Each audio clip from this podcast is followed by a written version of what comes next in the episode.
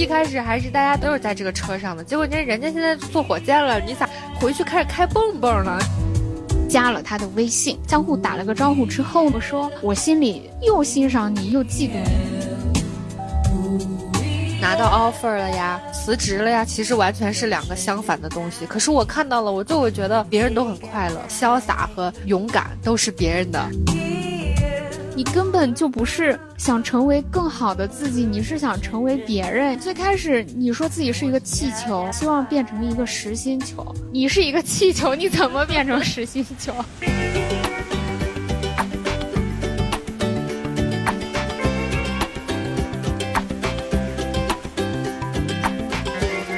？Hello，大家好，欢迎来到做个海女。我是前一阵儿被攀比心打倒，但是现在满血复活的爱人小岛。我是一会儿觉得自己特别好，一会儿觉得全世界只有我是垃圾的艺人帕达。帕达可总算把你给盼回来了。你不知道你在韩国玩的开心的时候，我在家里经受了多么大的折磨。在前一阵儿，我觉得我被这个小宇宙的数据给焦虑到了。我们其实都是属于新人播客，我们最开始也只是在小红书上去自我发一些我们每一期出的内容，想从这儿引点流，也没有其他的主播互动。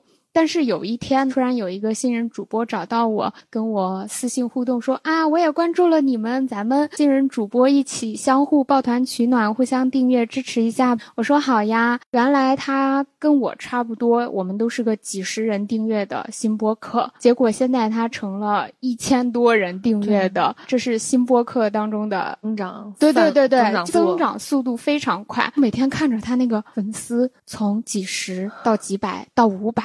到七百到一千，之后我就把我的那个小宇宙给卸载了。卸载之后呢，告诉自己说不要去想，不要去看那些消息。可是我觉得我还是会忍不住去想，所以那天晚上应该是过了十二点，很晚的时 候，对我自己没有调整好我的那个心态和状态，我就给帕达说，等你回来，我一定要跟你聊一期关于攀比心以及。被排名和成绩影响到的我，对当时说的原话是，就没想到自己都这么大了，怎么还是会因为这些成绩和排名恼火？对对，我本以为这只是学生会有的苦恼，结果我现在发现这真的是无处不在。那还真是，你要这么说的，你像这种问题，肯定它周而复始的。比如说，即使咱们聊完了以后，可能觉得啊，我好一点了，不知道他下一次什么时候还会再来。是是，所以我当时你跟我说你卸载。小宇宙的时候，我没想到，你知道，我觉得这种事儿也就只有我干得出来。倒在我心里是一个稳稳的幸福代言人，你知道，一直都是情绪非常稳定的。你像我刚才开头说，我说一会儿觉得我觉得我特别好，我我有什么好伤心难过的呢？我觉得我没问题。但一会儿我又觉得全世界只有我在混日日子，别人都在进步，只有我在原地踏步。我是没有想到这种情绪也会在你身上发生，因为你当时跟我说完以后，我就想可能是因为数据的原因。我可能没有你看的那么多，你就像刚才我听你形容，咱们同期开始做都是一样起步的，那他现在就是二百，明天看五百，后天看七百，确实是谁不想让自己输出的内容被更多人听见？既然我们已经选择做这个事了，同期的新人播客都一样，大家肯定都是很用心的在做这件事情。但当我看到哦别人的努力有回报，但是我的努力没有回报的时候，我就在想这问题到出在哪儿了？我觉得有很大一个原因就是像。你说的小红书是我在运营，跟那些各个主播的互动也都是我在进行，就相当于你没有接触到跟他人的这个 比较当中。其实，在我没有接触到这之前，咱们小宇宙的播放量和订阅量更低更差，但我也没有焦虑。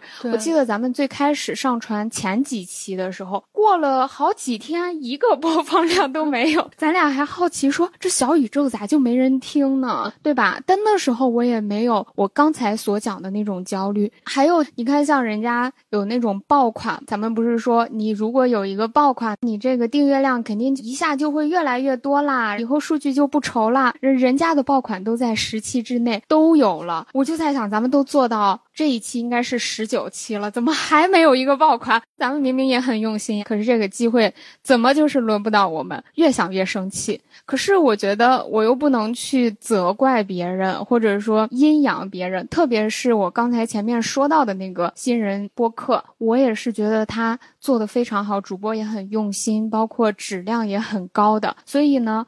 我就只好自己选择，我退缩，我回避。再加上我平时其实听播客也都是用苹果播客听。我作为一个听众呢，我是不太喜欢被数据和评论去影响我的判断和选择的。但是呢，我现在在小宇宙这个里面，我被他的。排行各个数据，包括你评论也有数据，就真的是让我心力交瘁。我在想，哎呀，反正我平时也不用你这听，那我就把它卸载了。还有那个收听时长，就是完播率什么的。对对对。真的，它是各个方面都能给你出一个成绩单。但是你别说完播率呀、播放时长、订阅你的什么用户画像占比啊，还有就是 iOS 有多少，安卓有多少，然后 Mac 端有多少。有的时候，如果说咱们心态放平去看这些东西，它确实是你的成绩单。按道理来说，人家给你细化一点，其实也没啥。海女以后发扬光大了，被更多的听众朋友们听到了以后，被更多人看见了，你再去看这个成绩单，你可能会得到更多维度的信息。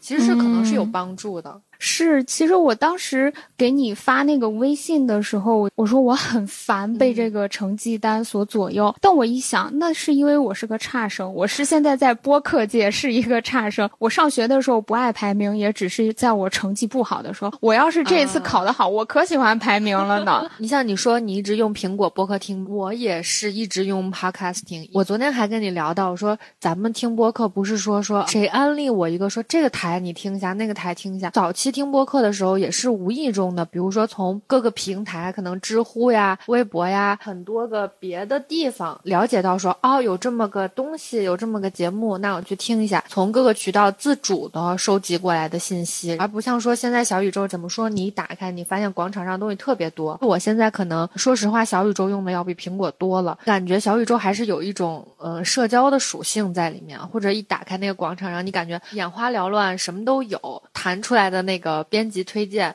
其实也都是最近发生的新热事件，然后你就想说这个事儿我也知道，那也听听看是吧？就是相比于以前听播客的方式是完全不同的，现在这种就是像是直接送到你眼前，说就给你码好了，你看吧。以前你感觉你是自己在民间，你去找。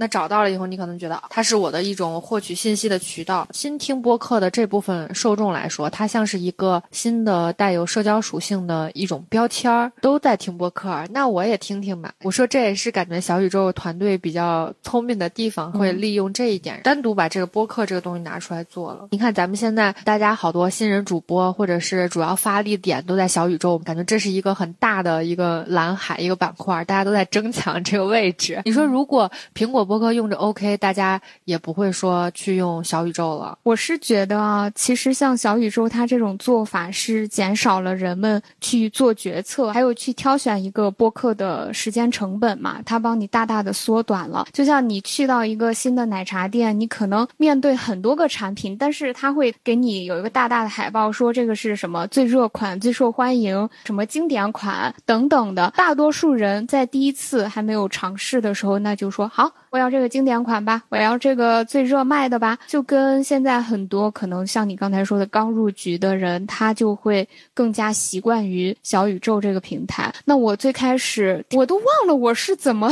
就是有听播客这习惯了，但肯定是在小宇宙有之前，我应该是非常忠实的。如果我们听 听我们播客有姥姥姥爷粉，就是《f a for Life》这个播客，他们到后期的时候会说，呃，我们在小宇宙上面也看到有一些评论，然后说我们怎么怎么回应一些评论的内容。因为苹果播客它是没有每一单集的实时评论的，它只有总的一个对于节目的评论在下头。我就会好奇那些评论到底都说了什么。就下载了小宇宙，包括我现在也都是用苹果播客听，但是有的时候听到这一个点的时候，我可能就会。好奇网友们会说什么，我就会 单独打开小宇宙，只去看一下评论，有点像那个弹幕。弹幕，对对我也想这么说。因为小宇宙它有那个评论功能，它是在你这个时间点后面，而且它点赞好像也是可以直接在你那个时间点那块赞一下。是的，你这么说的时候，我也是在想，用这两者平台听的差别吗？苹果播客打开，它确实是更清爽一点。我是觉得你和我可能都比较偏向这种，就觉得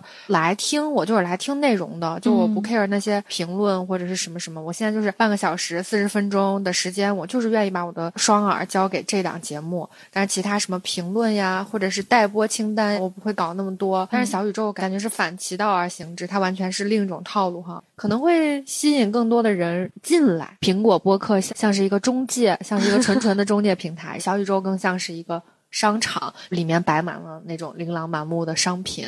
是你说这有道理。其实像苹果播客，它一打开最开始的那个页面，就是现在就听待播清单，其实都是你自己订阅的内容。包括它下面也会给你推荐什么热门节目，或者你可能喜欢，但它也只是一个节目的那个 logo 在那里，它不会写一二三，除非你滑到最后面那个页面搜索栏，你点进去的时候，它它才会有这一个类目下面的节目排名。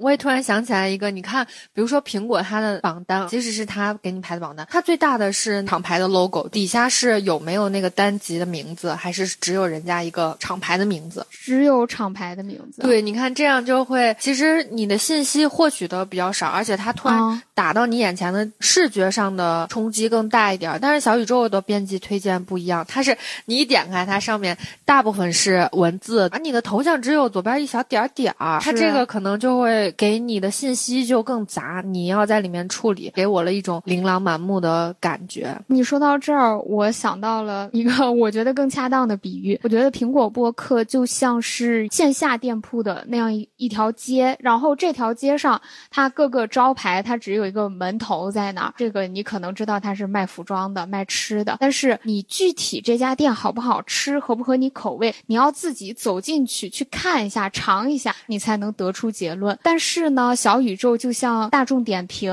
他把所有人的这个评论打分是否受到推荐都给你列出来。这时候小宇宙它能火起来，就跟现在很多人在吃饭之前都会习惯性的先去大众点评。你这比喻真很好，我觉得说不定人家小宇宙团队里面的人，他们就是想做播客界的大众点评。我觉得小宇宙这样做。非常聪明，但是站在我主播来说，我觉得也是非常鸡贼的一点。他给你弄了排名这么一个东西，如果你要入驻他们这个平台，那你势必会为你的排名和数据感到焦虑。那我们就会去做什么呢？主播就会自发的去其他的平台，微博也好，B 站也好，小红书也好，发自己播客的一些引流的内容，去向大家推荐。我不是最开始说我们之前只是会发，比如说我们今天播客聊了关于消费。的，我会把这个聊的大纲还有文字截图放到小红书上面。如果能碰到听播客的有缘人，他们可能就来了。但是后面我觉得这样子数据没有特别大的增长。我会做什么呢？我会去搜播客这个关键词，给那个发这种播客相关帖子的人，我去留言说什么什么，你可以到我们的小宇宙来收听哦。这个我感觉它增长也很慢，主要是它还限流。对对，别的平台还限流。是是是，红书。它还会给我限流，我这评论多了吧？它把我给禁言了。最开始七天，到后面三十天，因为小宇宙它是真的一点流量扶持都不给，也不给你流量助推，除非你是那种在其他领域非常大的有咖位，小宇宙希望能够来入驻他们的平台，我们一开始就会给你流量的助推什么东西的。我们这种隐形的播客人就是没有的，我甚至还会替小宇宙去拉客，比如说我们这一期聊了消费，我会去搜消费或者买买买，双十一抠门。省钱，所有类似的关键词，会去给人家留言或者私信。我说，姐妹，我也跟你有一样的苦恼，或者说，姐妹你好清醒，你双十一都做到了什么？我却还一直在买买买。我们有一个播客也聊到了关于什么消费的内容，如果你感兴趣的，欢迎你去收听。其实我们在做什么呢？把根本没有听播客习惯的这一部分人，替小宇宙去转化成了他们的用户。对，这样子小宇宙它的听众就会越来越多，主播也会越来越多。主主播越来越多之后，他的这个流量分给每一个节目就会更少。其实，在二零二零年还是二一年左右，我之前有跟我的同事做过一个播客，那个时候播客也没有现在这么火热，像第一期播放量就有三百多，我觉得这是咱们现在都没有达到的水平。你意思是也可能是因为入局的人蛮多的给稀释了，是它的用户其实没有以前那么精了。对做这个公司的人来说肯定是好的，但是可能对创作者也好，或者是你的是原本的那种原教旨用户。你就像之前就是什么中产三宝，就是始祖鸟、Lululemon 这种，以前它的用户就是那种精英阶层，人家就是其他有钱的或者说没有生活方式的人，他不登山不爬山的，然后他一看说，哎，这东西穿上好像是有点那意思啊，我也整一件，整一件整的多了以后，你就发现基本上都穿始祖鸟，但是你跟以前那帮穿始祖鸟的可能就不是一帮人了。最开始买始祖鸟的用户，他就会觉得变味儿了。哦，我懂你的意思。反正刚才咱俩基本上用这个比喻代替了一下。苹果播客和小宇宙这两个，也是说给咱们普通听众上听感上的一个直接感受吧。不知道为啥就说到这儿了，感觉有一种咱俩在这儿研究人家 小宇宙的流量算法机制，希望可以知己知彼，希望海女可以上榜。这一期肯定不会上榜了。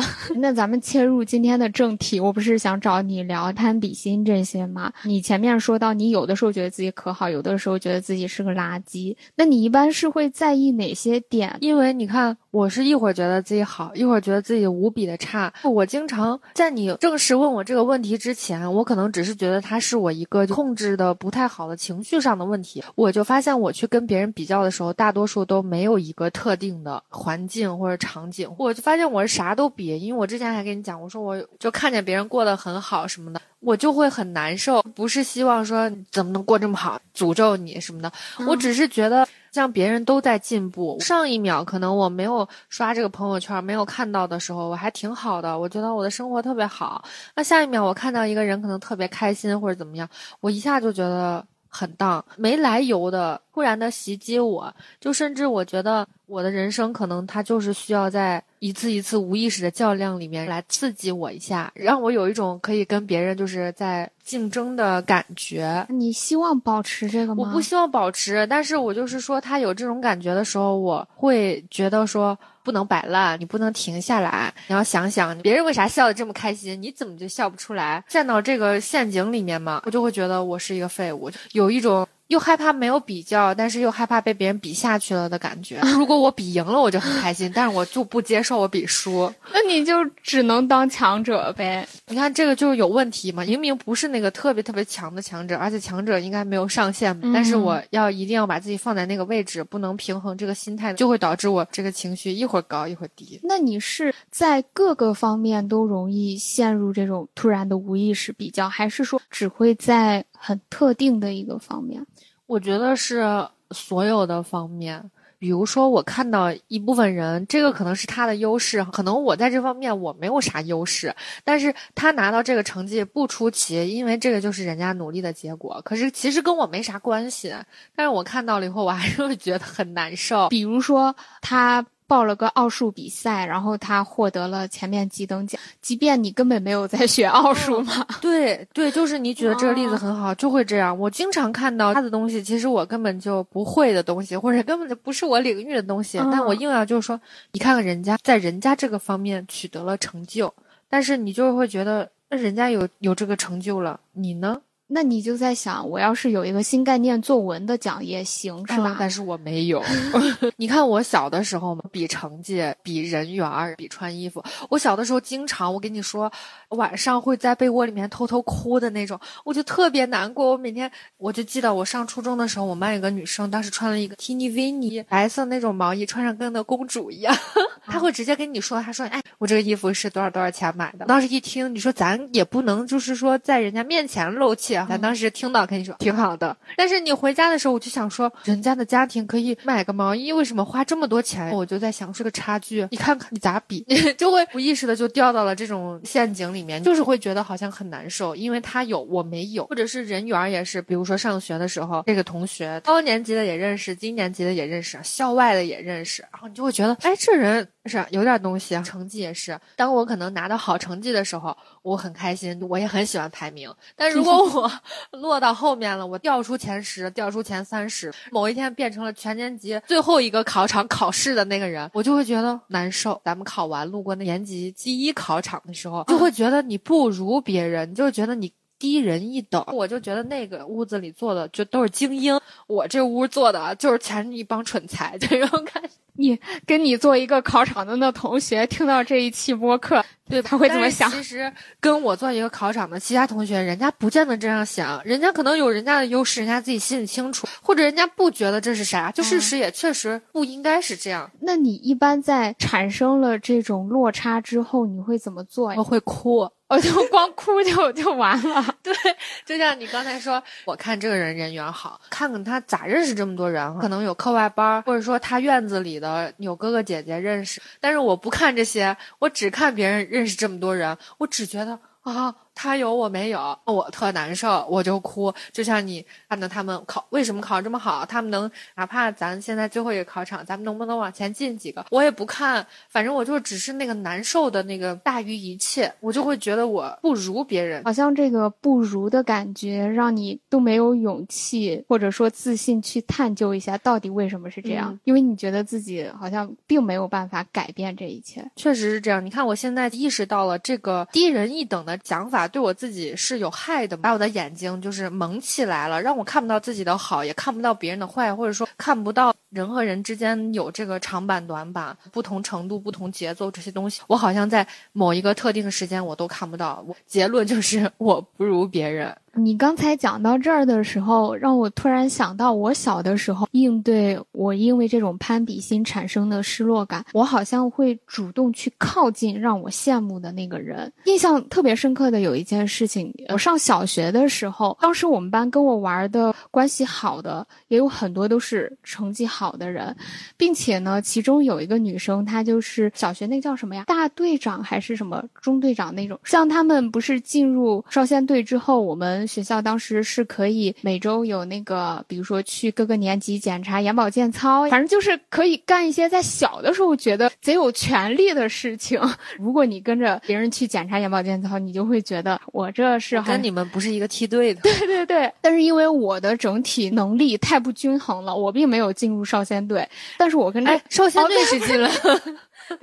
没有当选什么大队长那些东西的，我就跟这个女生关系特别好，但是我又想去检查眼保健操，我就跟她说：“那你下次去检查眼保健操，能不能把我带上？”她就说：“好呀。”我当时记得特别清楚的有一个场景是，她把我带去之后，她和其他年级的一个女生要集合，她们俩本身原来是搭档，一块儿去检查。那个女生其实也算是。呃，稍微有一点瞩目的一个女生吧，她当时就很那种侧目的看着我，上下打量，并且对我的同学说：“你怎么把他给带来了呀？”我不知道他 这句话是什么意思。完了，我跟你说，这要是搁我，我晚上回去我又要哭啦。为什么？你觉得你对这句话的解读是什么？就是觉得别人看不上我。我当时品到了这一点。对，就我觉得我被别人打分了，而且分数不高。那我这是因为我有点自恋吗？还是咋？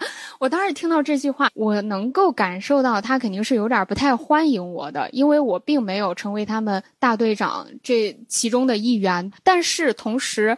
我也很沾沾自喜，因为我在想，我引起了他的不满。如果我真的是狗屁不如，他肯定根本不会将我放在眼里。他怎么会有一点那种？嫉妒和不开心的说：“你为什么要把他带来呀？就是好像他不希望我的出现。那我出现了又怎么了？你看，咱俩对于这个事不同的感受哈。我是觉得我在遇见这事的第一个思维是我把我放在了一个被动的被别人打分的项目上。我会觉得那个女生她是一个可以给别人打分的人，她可以给我打分的人。我站到这儿了，你给我打分，被被审判。对我没有想到说说是因为我的出现。”引起了你的嫉妒，这这可能也有一点自恋的我特别想改，因为我我有的时候觉得这个挺害我的，就是让我会不自觉的总是站在一个很被动的地方，所以我才会那么在意说我如不如别人，而且如不如别人这个事儿，即使很多人都告诉我说你挺好的，但是我还是觉得我不行，因为我总觉得别人在给我打分儿，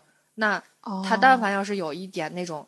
说你怎么把他带来了？这种感觉我就会觉得完了，我还是不够，我永远都不够，永远都没有我想象的。应该是我出来以后，他说你来了，好开心，我终于见到你了。对对对，应该是这样的，所有的事情都是这么样发展，我可能才会舒服。而且我当时还有一个沾沾自喜的点，就是说，你看我跟我这朋友关系好吧，即便我不是你们大队长中的一员，他愿意把我带来，关你什么事儿？对，那种感觉是长大了以后比什么呢？就比财力、工作、眼界、社会地位。下意识的总是会觉得说，包括我找工作，我可能会偏向大公司一点，我就觉得他的那个名声，那我能进来，那就证明我跟这个东西的能力是匹配的。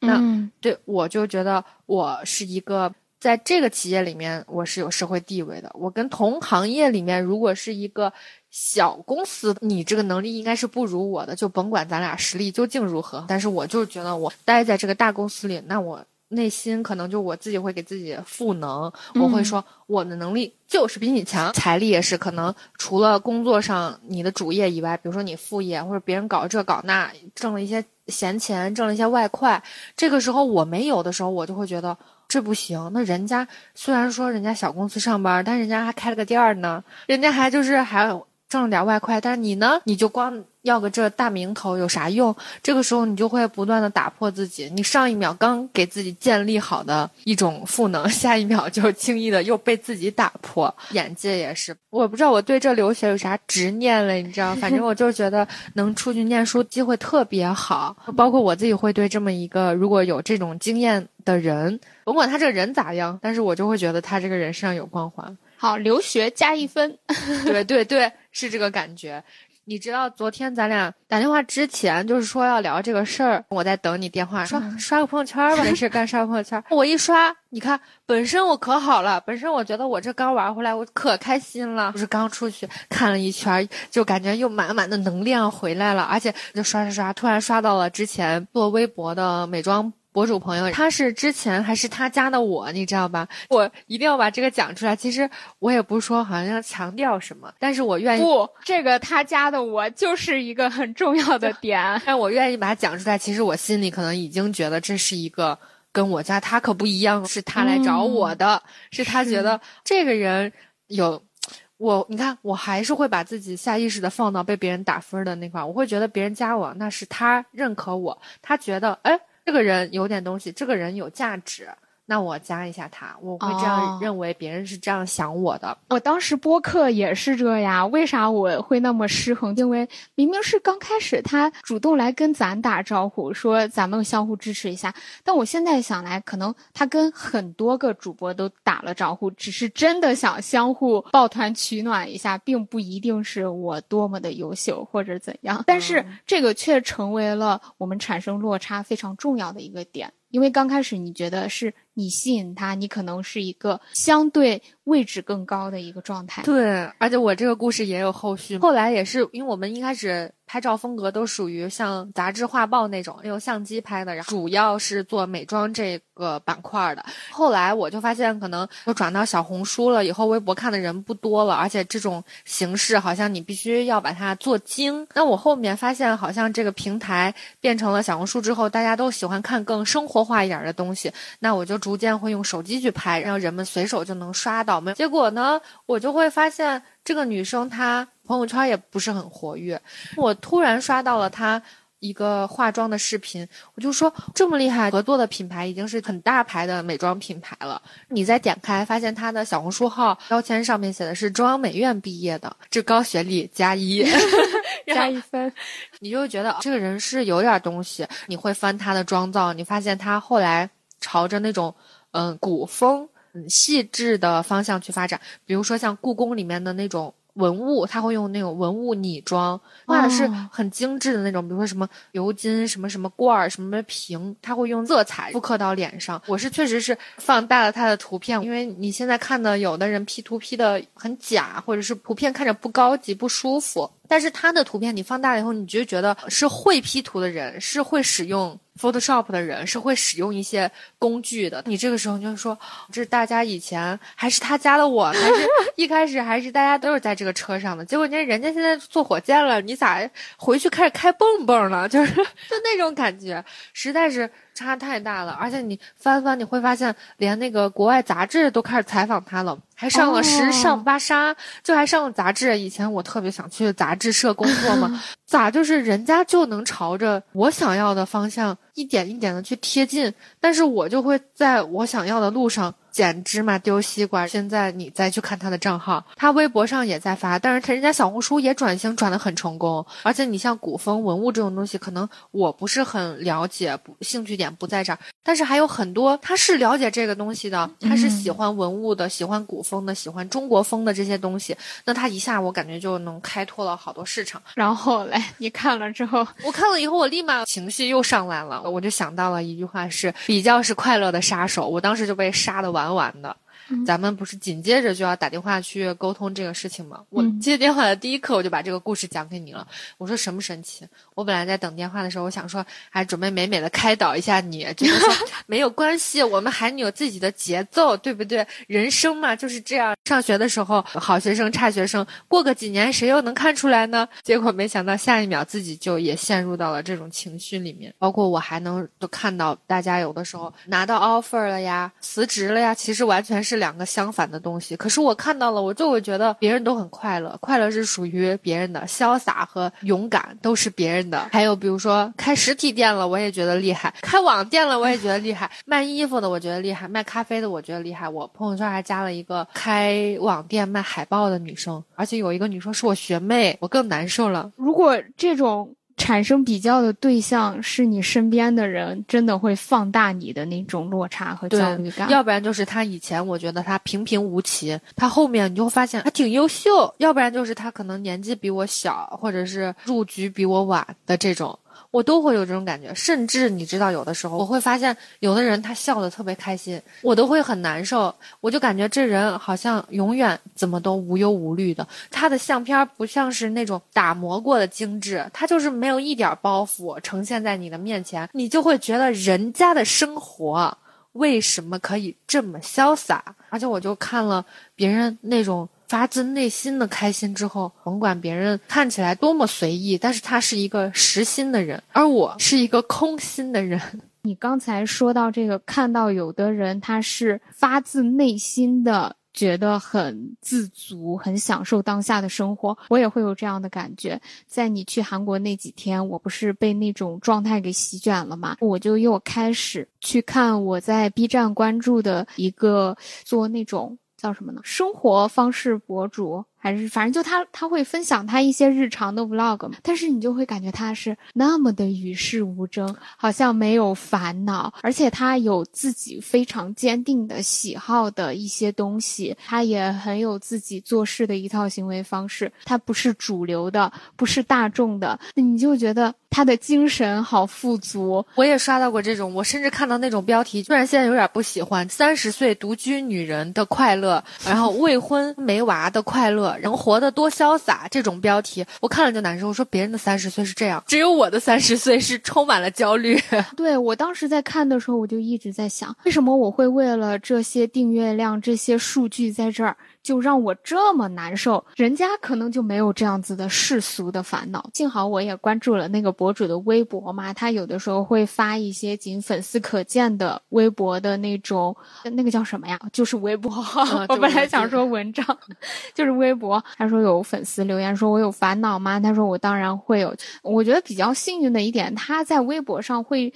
展现更贴近他内心、更真实的他那一部分给我们，好像就因为这又让我觉得他这个品质咋更难得了？要不萨特说他人即地狱呢？哦，原来这句话是这个意思。因为之前我老看这句话，总是出现在一些很严肃的场合，但是你放到这儿，我突然就感觉到了，我就是从来没有任何一个时刻觉得他人即地狱在我这儿 这么感同身受。对，那你一般比较是在哪些方面？你前面聊的，好像只要是别人好，你都会产生落差嘛？不管这个东西是不是你原来想要的，是不是你曾经拥有的，我好像更多是会在一些特定的领域里面比较容易产生这种比较的心理。比如说做播客，我就会比较播客的数据；在我原来工作的时候，我就会比较业绩。所有的这些呃特定的这个领域，但是比如说咱们做播客，我当时说的跟我们同期的那个新人播主，他原来的工作也很厉害，学历也很好，而且也是个学霸。辞职要备考托福，一百二十分满分，他就考了一百一十二。这些我都觉得他很厉害了，但是我不会因为这些事情去心理失衡，你明白吧？啊，我太明白了，因为我就发现你刚才说的那些，在我这儿就加一加一加一，因为我如果是我，我绝对受不了，我早就哭了。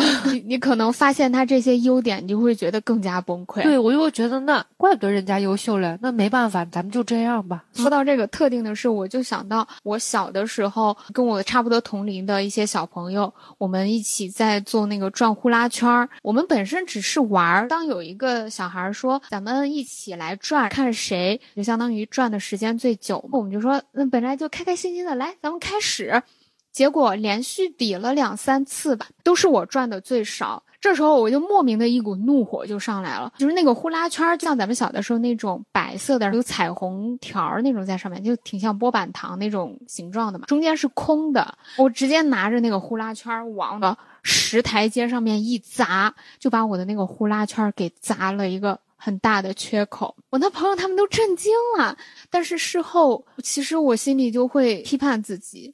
好像觉得自己输不起那种感觉。这个呼啦圈其实是我们早上才一块儿去买的，到中午我就把它已经砸烂了。下午当我批判了自己，我觉得这样很不应该的时候，我就去找了一小节木棍，就把那个两个缺口中间它就能给连接上。我后面就一直在转这个有缺口的这个呼啦圈。其实当你这个呼啦圈它不是很圆的时候，一木头它是直的嘛，可能就更不好转，你只能转的更少了。但我心里就告诉自己。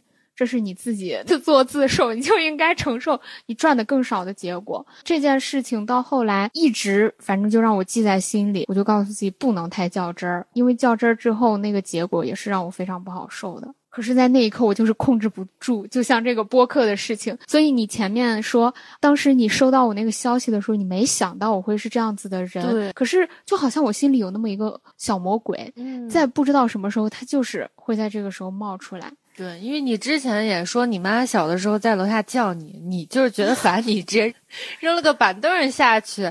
我是觉得不太像你，因为我说你是稳稳的幸福代言人嘛。当你说你要卸载小宇宙的时候，我想这不应该是我吗？我应该是那种。无时无刻突如其来的闹心，你感觉聊到这儿以后，就发现你是那个事儿过去了就过去了，哪怕是摔掉它，但是这个事情也解决了，很神奇。就我本来是想来劝导你的，结果就发现最后这个乌云还是。一直落在了我头上，散不开。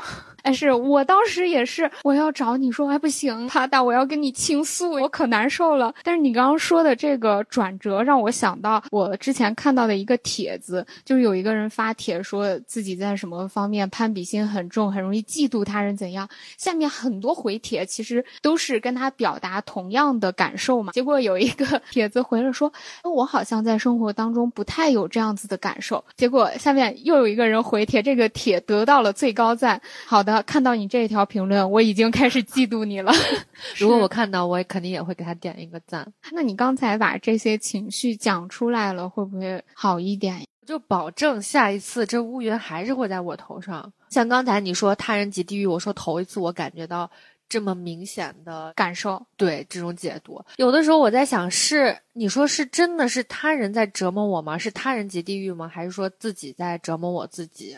其实我听来你的这个比较标准，好像都是挺主观的。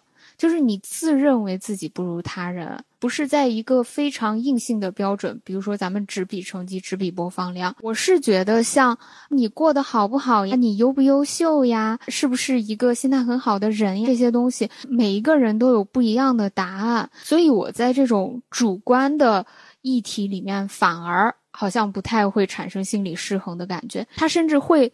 抚慰到我前面因为一些硬性标准，就比如说比这个播客数据而产生的一些负面情绪，它是能给到我安慰的。当时我不是把小宇宙卸载了，那几天的心情其实也挺荡的，但我就没有跟田老师说。有一天早上起来，我们做早饭，是前一天吃了粤菜，还剩几个虾饺，我就说再把它给蒸笼上再溜一下。结果溜完之后，那个虾饺皮就全都给烂了，又给粘住了。我把它拿起来的这个过程，那个虾饺就碎成一地。可能本身就有负面情绪积压，我一下就特别生气。我感觉就挺像那个摔呼啦圈的。对 我好害怕你把锅甩到你老公脸上。没有，但是我就把筷子给摔了，摔到那个锅上了。我说。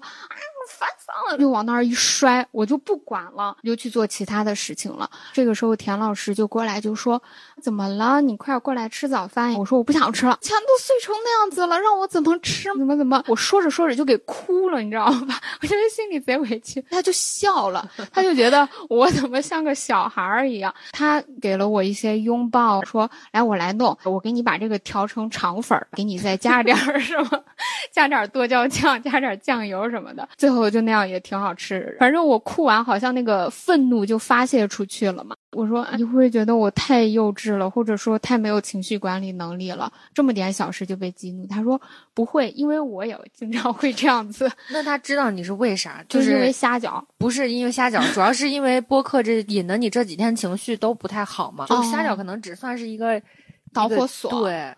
没有，我当时没有给他说。其实当当时我也没有觉察到，我可能播客的问题是就在那一下，我真的就被点燃了，我就炸了。他把我安慰好了之后，我就觉得真好，就坐下来很开心的吃了个早餐，吃了肠粉。我就在想，即便可能我在播客领域现在没有达到我想要的成绩，但是我的生活里有这么爱我的人，有关心我的人，所以我就觉得我的生活已经很好了。那就相当于是你用生活中的小确幸来。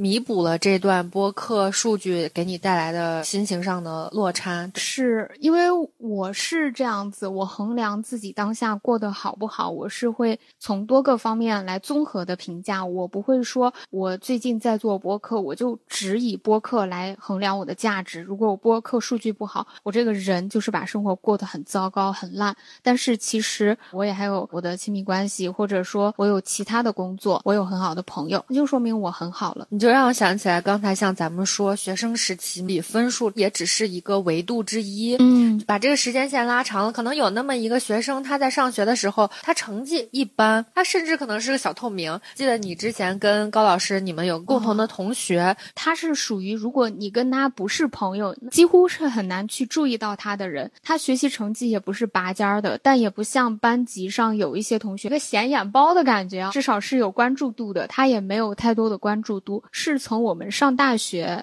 不对，高中毕业开始，他就开始做那个微商了。一八年左右，微商还是挺流行的，挺多人在做微商，但同时也是大家心里好像会有一点鄙夷、瞧不起在做微商的人。然后他开始做微商，去卖减肥药。我记得他当时从高中毕业到大学就一直在做，最开始是自己去卖那些药，到后面就是一步步往上爬，去带团队。他发展了下线什么的。再到后来，可能微商不行了，结果到大学毕业，发现他也转行了。那时候他就在做探店，我觉得那个时候探店并没有现在这么多的人挤在这个赛道里面，而且那时候他已经整容了。那天还看到他发的那个微博，他说他给他妹妹刚大学毕业的人生建议就是：你刚开始毕业之后，一定要去找那种能给你提升经验。或者说能帮你结交人脉的工作，不要只去看工资，哪怕工资低一点，这种工作你做几年之后，一定要自己出来做小生意，或者说你要自己出来打拼，你用这些资源，用这些人脉自己出来打拼，打拼完之后赶紧攒够一百万什么的去整容，然后这个画风转的我是没想到。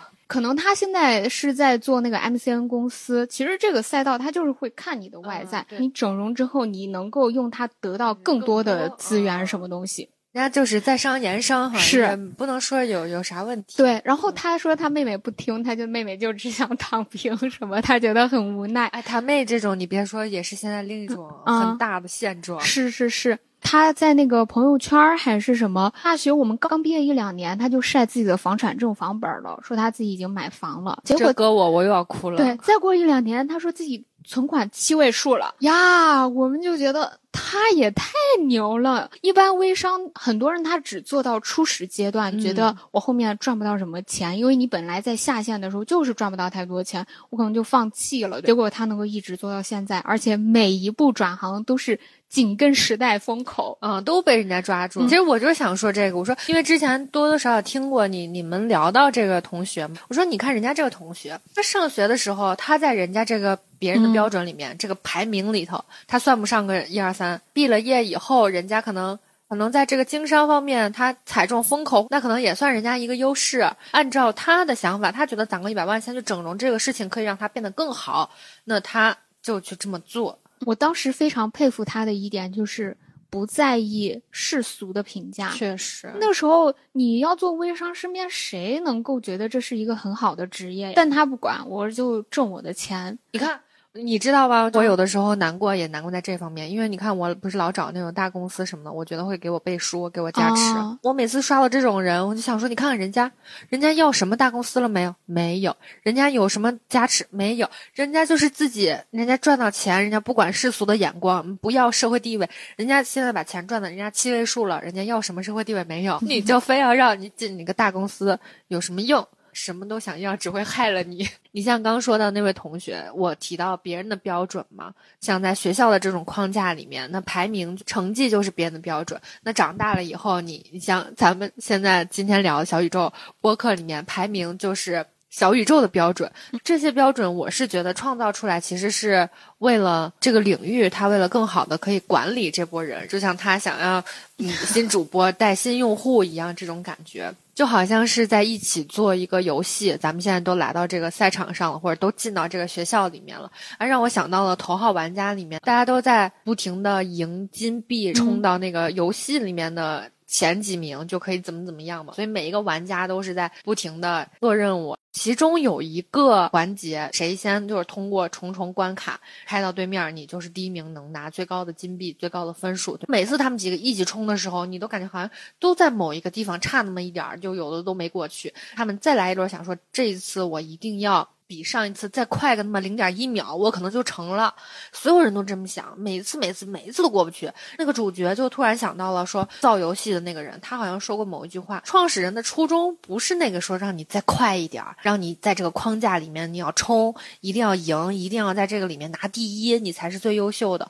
那想到了这一点以后，当时他们不是同时。三二一发车嘛，他直接就挂倒档，油门直接踩到底，结果我就发现这个才是正解。妈呀，我起一身鸡皮疙瘩。我当时看到那儿的时候，我就觉得其实这样的电影受到大家的喜欢，肯定也是因为好多人心里是这样想的，不是说每个人都认可。游戏世界里，他一定要排名第一，就是优秀；一定要你跑得最快，你一定要比旁边那个人再快零点一秒。生活的王者，你就是游戏里面 top one。可能不一定往前冲，你冲到第一、二、三名，你是十个金币、八个金币、五个金币。可能你倒车倒到最后，你撞到的是一颗那种至高无上的钻石奖励。我以为摇钱树呢，也有可能，就是没有想到的。想方设法的，所有新人主播都要挤到这个新星榜，挤到这个编辑推荐里面。可能大家为了追这个热点。会稀释掉自己一开始做播客的热情，或者甚至有的时候会稀释掉自己想要真正输出的内容。是是，我觉得你刚才还讲那个头号玩家。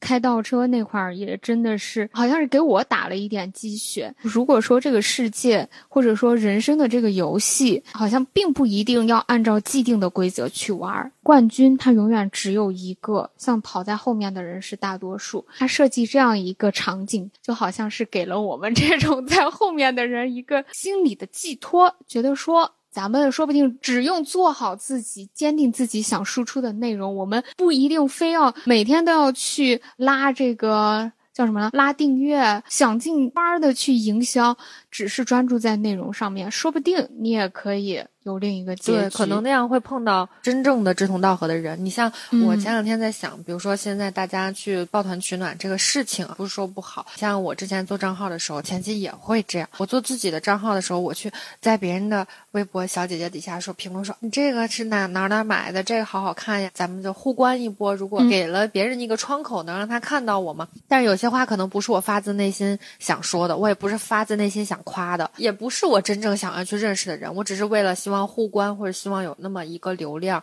就像同期的播客，可能他们关注的内容可能不是我们关注的内容，他们的风格可能也不是我们的风格。但是因为我们要相互支持，这么一个语境下的，有的时候有一些营销动作，可能是不是说出于大家的真心，我就不是说不是出于我的真心，我觉得可能相互的都会有这么一个情况。我其实也是被小宇宙弄得很难受。我我前面的播客当中，好像也总是在讲说我是那个不屑于去玩。别人制定好游戏规则的那个人，那我没办法。我现在已经选择上了小宇宙这所学校，那我就是要接受我会被他排进这个成绩表里面。我真的要吐槽一下小宇宙这个 流量机制，它首先一点流量扶持都不给，其次呢，就是说如果你没有播放量，你就上不了榜；如果你上不了榜，就很难被人看见。那你这不就更没流量了吗？就进入了一个好的越好，坏的越坏的生态。其实面对这种规则。我是有很多无奈的，可是就像你前面说的那个主角选择了开倒车，他没有选择退出游戏，那我现在就选择我卸载小宇宙，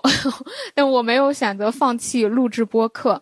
其实这段时间也要感谢我的这个攀比心，它带来的反思，也让我发现了我自身的其他价值。其实，在录播课的同期，我也是有在做一些志愿者的活动的，但是在前面咱们一心录播课。剪辑啊，其实都耗费很多时间嘛。不剪辑的时候，我也都会上小红书给人留言，说来来关注我们，来订阅我们吧什么的，把自己其他方面的这个特长还有价值就给忘了。但是当我这一周我卸载了小宇宙之后，我反而是重新去开始做志愿者的活动了。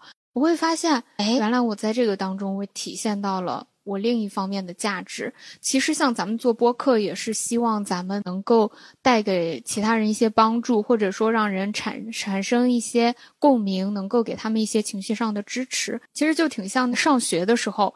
我虽然说我在学校的文化课成绩很不好，但是呢，我们班上有那种跳舞特别帅的人，他在外面会大放光彩，或者说学校有什么文艺汇演的时候，他也能够获得很多的掌声和注目。其实我觉得你的成绩也不差，咱们 成绩也不能算是差生，他只能说是一个中下吧。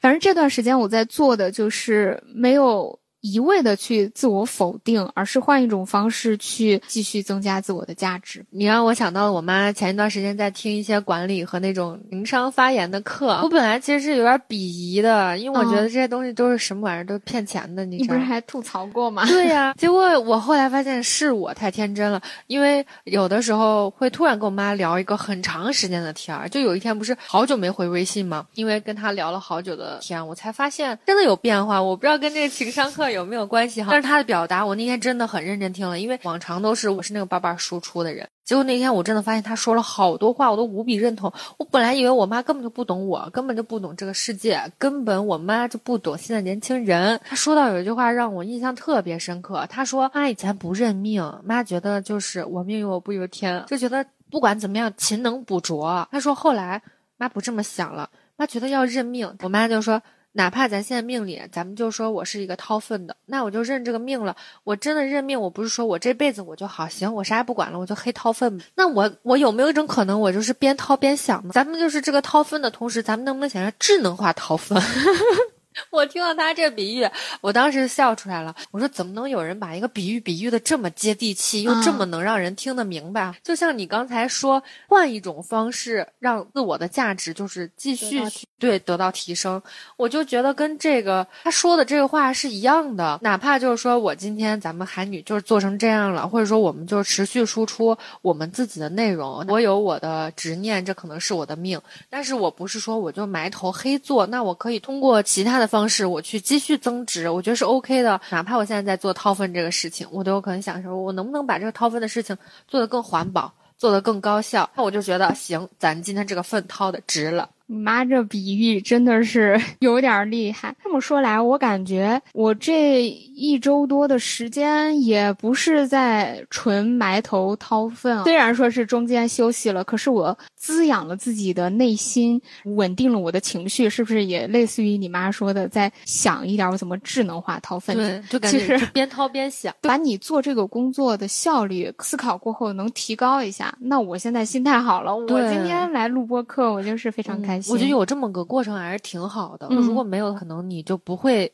边做边想，也不会匀下来自己的节奏。这么看来，攀比心好像也不全是副作用。我一直就是想要再往回退一步，想想为什么人会比较？比较的这个意识，它到底是由何而来？我是觉得这就是人天生的呀，不然为啥会有那进化论不断的相互竞争？我觉得是基因里带的。也是，因为我经常觉得我是拿我自己。没有的去跟别人有的比，虽然我可能有我自己的成绩，我也有我自己的节奏再去生活，但是我就觉得那这些都是我已经是我有了的，我就觉得它不算是我的生活的收获。就像我觉得别人好是别人天生的，比如说我通过我努力我得到的东西，我也不会觉得说这个是我。努力得来的我的奖励，我只会觉得说，那他现在已经属于我了，那他就翻篇儿。我还是不如别人的其他其他其他部分，我会用这些东西再去跟别人比。我经常跟朋友聊天的时候，我就会。像吐苦水一样的，或者说有委屈巴巴的跟别人讲，就像我现在说出来，我刚才那些拿自己没有的跟别人有的比，我就说你看看我是不是很垃圾，我很废物的生活，人家都在进步，只有我啥都没有，每天在这儿混日子，每天就是吃喝。睡，我就觉得自己什么都没得到。这个时候，我跟朋友说了以后，我就特别期待，而且我必须得听到朋友给我的回复是：没有呀，你很好呀，也有你自己的成绩，对不对？你看你这个也做的挺好的，那个也弄得挺不错的。我听了这，我才会觉得啊，我舒服了，我的价值被别人认可了。就是其实可能这些东西我本来就有，它就是我自己努力做出来的东西，但是我我不能看，我自己不允许我自己。高看我一眼，必须要别人给我说说，你可以的，你挺好，你一点不比别人差，别人也有烦恼，你别老看别人好的。我这个时候我才觉得啊，舒坦了。那我来赶紧给你说一句，之前小高老师看你接到黛珂的广告，你看这在我们一般人看来，就是能接到这种大牌的美妆的广告就很厉害。你看我现在听见，我心里就觉得啊，舒服了。要是想听到这样的反馈，我必须就得找我。知道他一定会给我正向反馈的人去说这个事儿，我不可能找一个嘴特贱的，就是我跟他讲，我说你看，我觉得我好像个垃圾呀，结果那人说，对呀，你才发现你是个垃圾。我肯定不会找这种人说，对吧？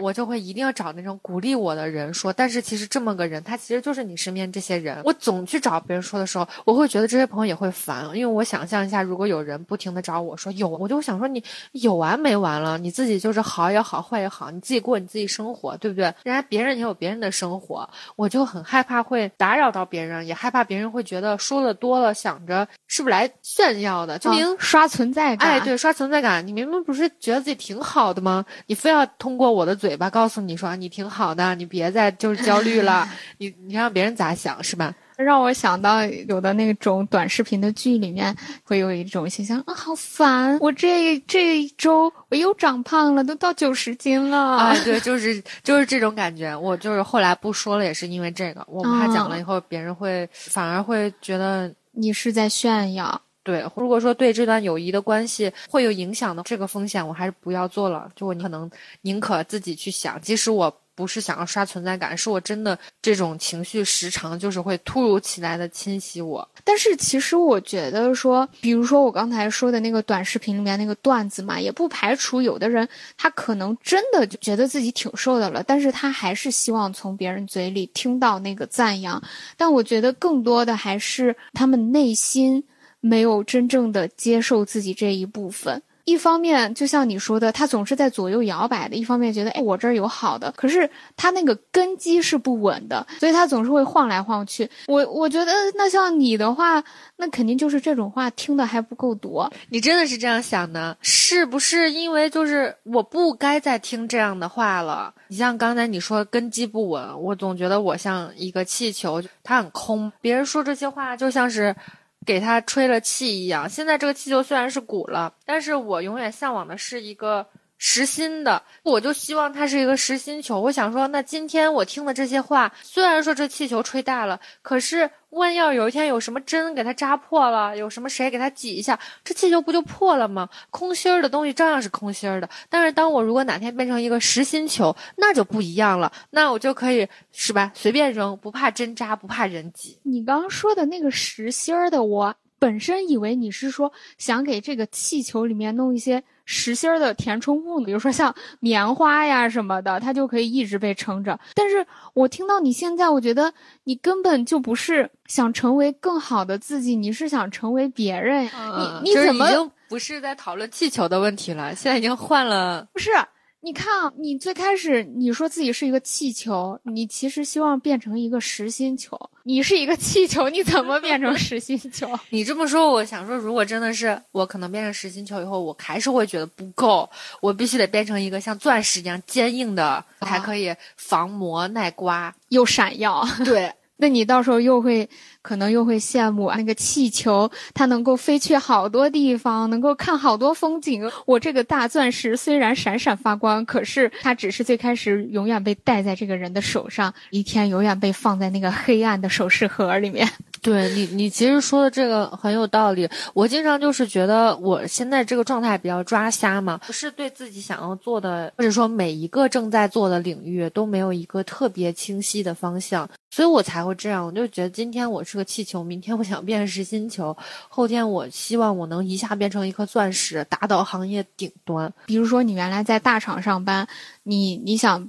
变成自由职业者，或者说你以后想去尝试不同的职业，这个是 OK 的。这个好像更多的还是像你内在的填充物，它可能会发生变化。但我为什么说你前面那个，你觉得？听到别人说这些话，你还是好像打根儿上是不相信的，是因为你听的太少了。跟我聊天的时候不是也说过吗？小的时候你妈妈会跟你老师说，希望你望女成凤。你当时住的也是在武大名校附近，身边有很多好学生，就可能从小到大你都是在一个被比较的环境里面，谁更好的那个声音在你身边总是会浮现的。当你的闪光点真正被看到的那种时刻，可能在以前。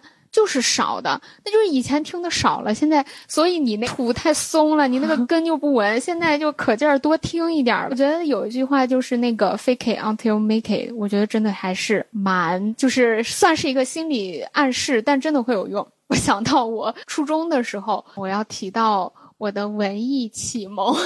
郭敬明，郭敬明，但不是他本人。咱们上初中的时候，郭敬明真的还挺火的，对他的那种文艺青年的形象。他不是后来也成立了什么最文化公司还是什么的？他那个旗下不是有很多的文艺类的作者？迪安是吧？洛洛，对，是洛洛。当时他那个是洛洛当主编负责的，有一个文艺杂志叫做《文艺风向》。然后我从初中开始就每每一。好像是每一星期出一刊吧，我就每星期都去买他那个文艺风向杂志来看，一直到高中我都保持着习惯，我就觉得啊，文艺的生活是多么令我向往，就想做那种类似于。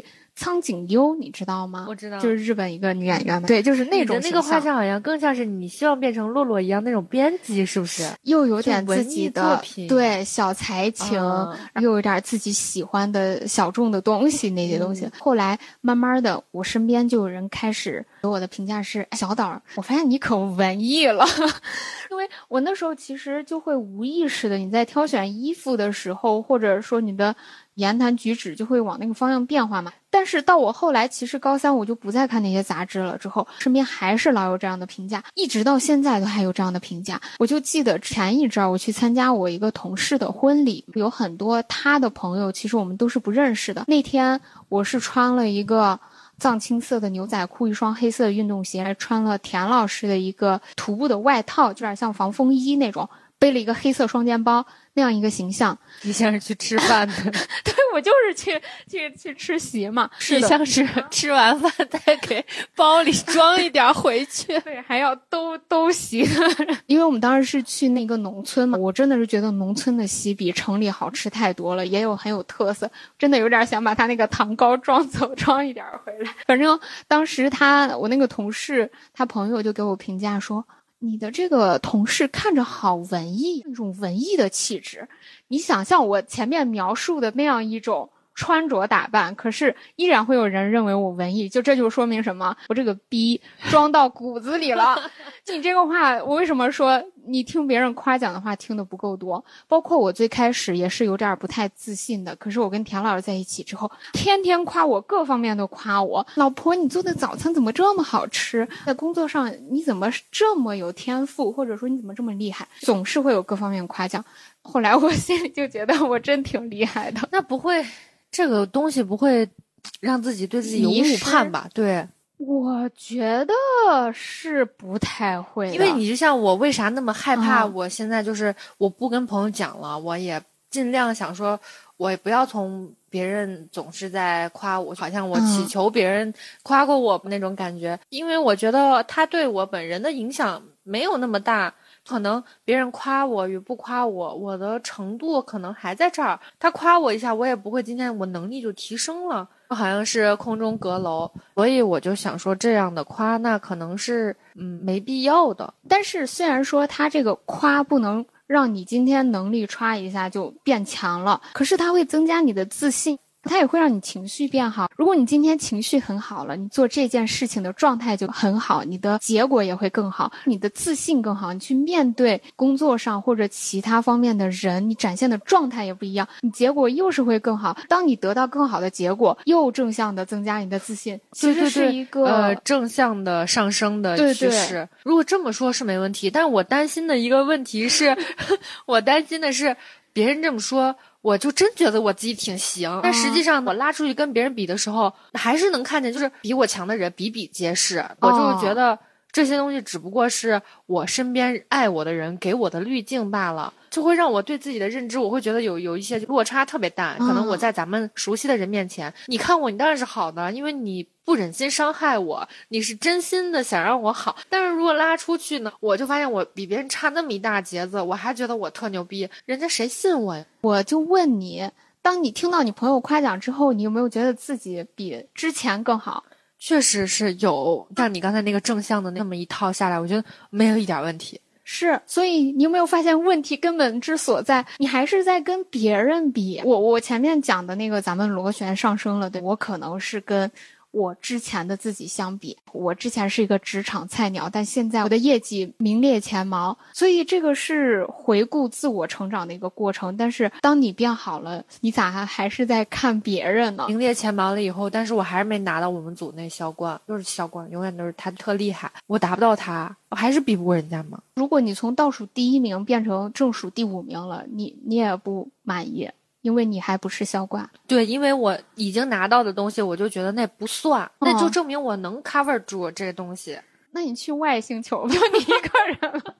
你你就是那个 top one 了，但是我也能是不是有点钻牛角尖了？就如果这么说的，没就没解了。如果非要这么说的，对你你想，比如说咱们拿销冠这个来说，有一天你得到销冠了，你看这个人他情商更高，你在想，哎，他不是销冠，怎么跟领导关系还更好？领导更重视他呢？对我肯定会这样想。而且你知道，某一天如果我变成销冠了，我甚至都会反过去看底下不如我的人，我说你看他怎么每天这么开心，我为什么不开心？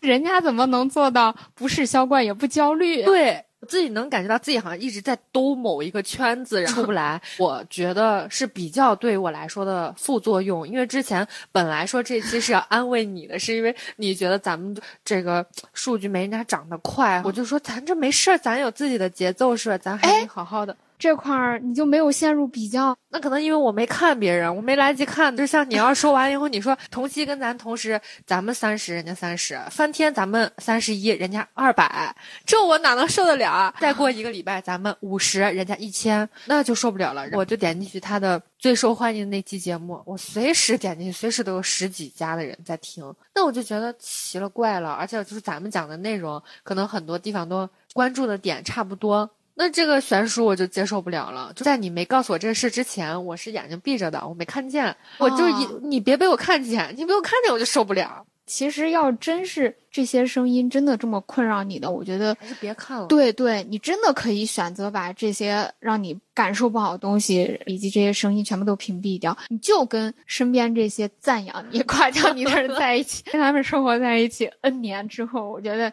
你肯定贼有自信。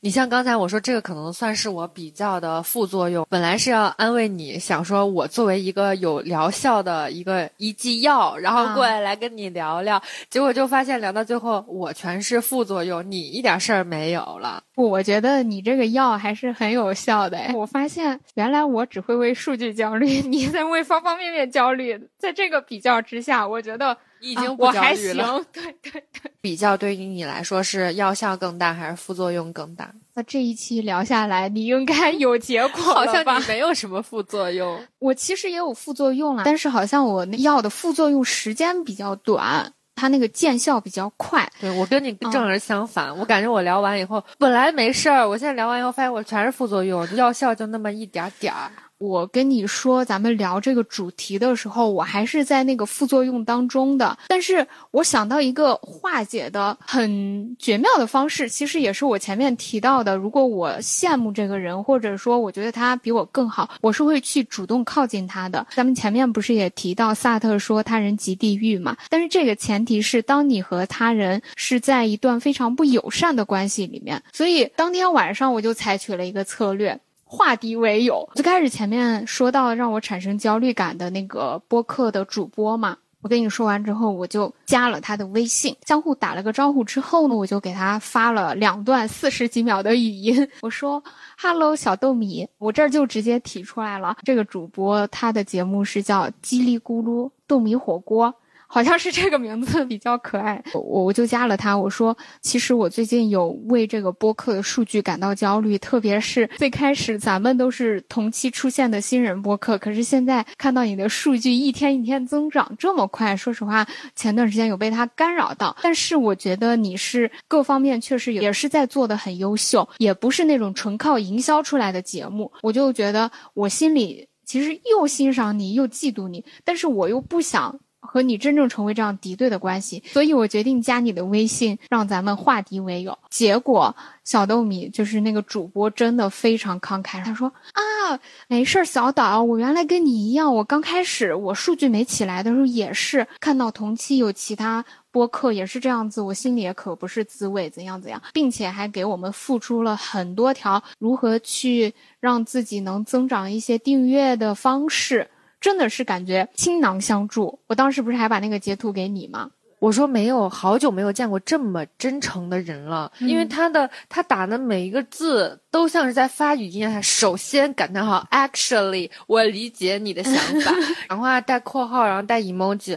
主要是真的像你说的倾囊相授那种，你知道我看到这我是怎么想的吗？我觉得在现在社会里，就可能本身不一定我们天生就是愿意很真诚相助的人，只是因为后天我发现我倾囊相授的时候，不见得别人会我投之以桃，他报之以李，可能万一要被别人算计了，那我们慢慢学聪明了，咱们也别一开始就敞开心扉，是吧？我还想着大家社会人可能。这已经是一条不用言语的潜规则了。结果没有想到遇见了这样一个非常慷慨的女生，咱们就是在聊天的过程中，你会觉得。哦，如沐春风，觉得很难得，相当真诚。我现在一点都不嫉妒人家了，我觉得活该人家涨粉这么快。是，我觉得就挺像那个因果业报的，这一切都是他应该所得的。对我当时还问你问你，我说你说人家给这个咱们说了这么多，他都不怕，就是会有那种教死徒弟饿死师傅的情况教死 那他是不怕教会徒弟饿死师傅的情况。嗯，反正我当时跟他聊完之后，我就可激动了。我觉得，就像你所说的，在这个人心隔肚皮以及人们心与心的距离越来越远的这个社会当中，他能这样子的真诚，让我觉得这是我今年非常印象之深刻的事情，可以排到前三。没想到这么一个闪光点的事儿，竟然在二零二三年的最后一个月的下半月出现。所以真的很神奇。有的时候大家遇到一些不好的处境，嗯，无论是今天咱们聊的这个攀比呀，或者有的时候你很受挫的时候，你当下情绪很荡，你觉得自己好像这个事儿就过不去了，千万不要轻易放弃，说不定哎，你过一阵儿这个副作用它就这么过去了，对吧？药效就上来了。对，要等一等，就像那个你每次吃布洛芬的时候，他得先问问啊，你这儿疼不疼呀？那儿疼不疼呀？等他问到了啊，药效就来了。好，那希望这一期播客能够给大家一些新的启发。哎呀，没有也没关系了。我我我觉得我每次这样子说，我都有一点会害怕。说你觉得听播客一定要收获一点什么？如果没有的话，就会害怕。哎呀，我白听了。有的时候就是要讲我自己内心想法出来的时候，一开始我还会收着，就是不是很敢讲，因为我觉得。好像我作为一个口子讲话的时候，我一定要是一个很优秀的、很能解决一切问题的人，我才能讲这些话。但是我后来发现，哦，好像我，因为我有的时候听到别人在聊一些，我是真的跟他有共鸣，不见得我觉得这个人贼优秀。我后来就觉得啊，我也可以把我自己最真实的那一面讲出来。嗯，这一期就是我们相互打开心扉的一期。呃，对了，而且这一期我觉得可以算是咱们做播客以来真正的去录制当下所发生的事情。是，以前咱们都是在找素材嘛，对，在找热点。好，那非常感谢大家的倾听，祝大家有愉快的一天，我们下期再见，拜拜，拜拜。